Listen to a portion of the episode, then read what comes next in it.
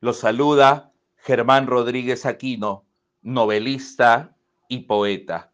En esta oportunidad voy a declamarles mi poema titulado Canto a la Soledad de mi poemario para los silencios del corazón, directamente para universos compartidos.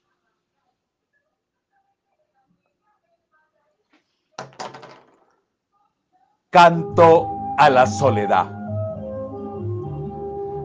Tengo entre mis manos tu corazón justo y preciso. Me han desbocado tus indiferencias, me han desarmado tus caminos.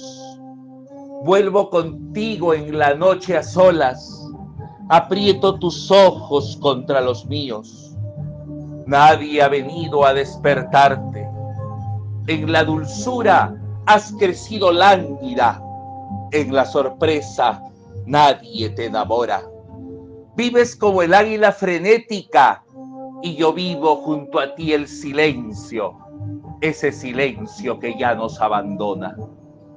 Todo va como Dios dijo, al pecador la sombra, al amador la muerte, al corazón envilecido la tortura.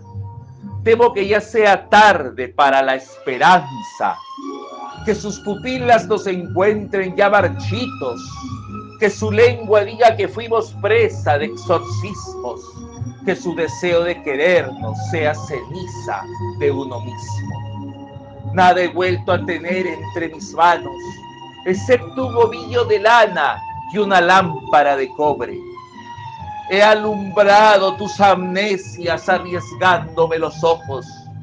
He deshecho las manías con la furia de mi canto.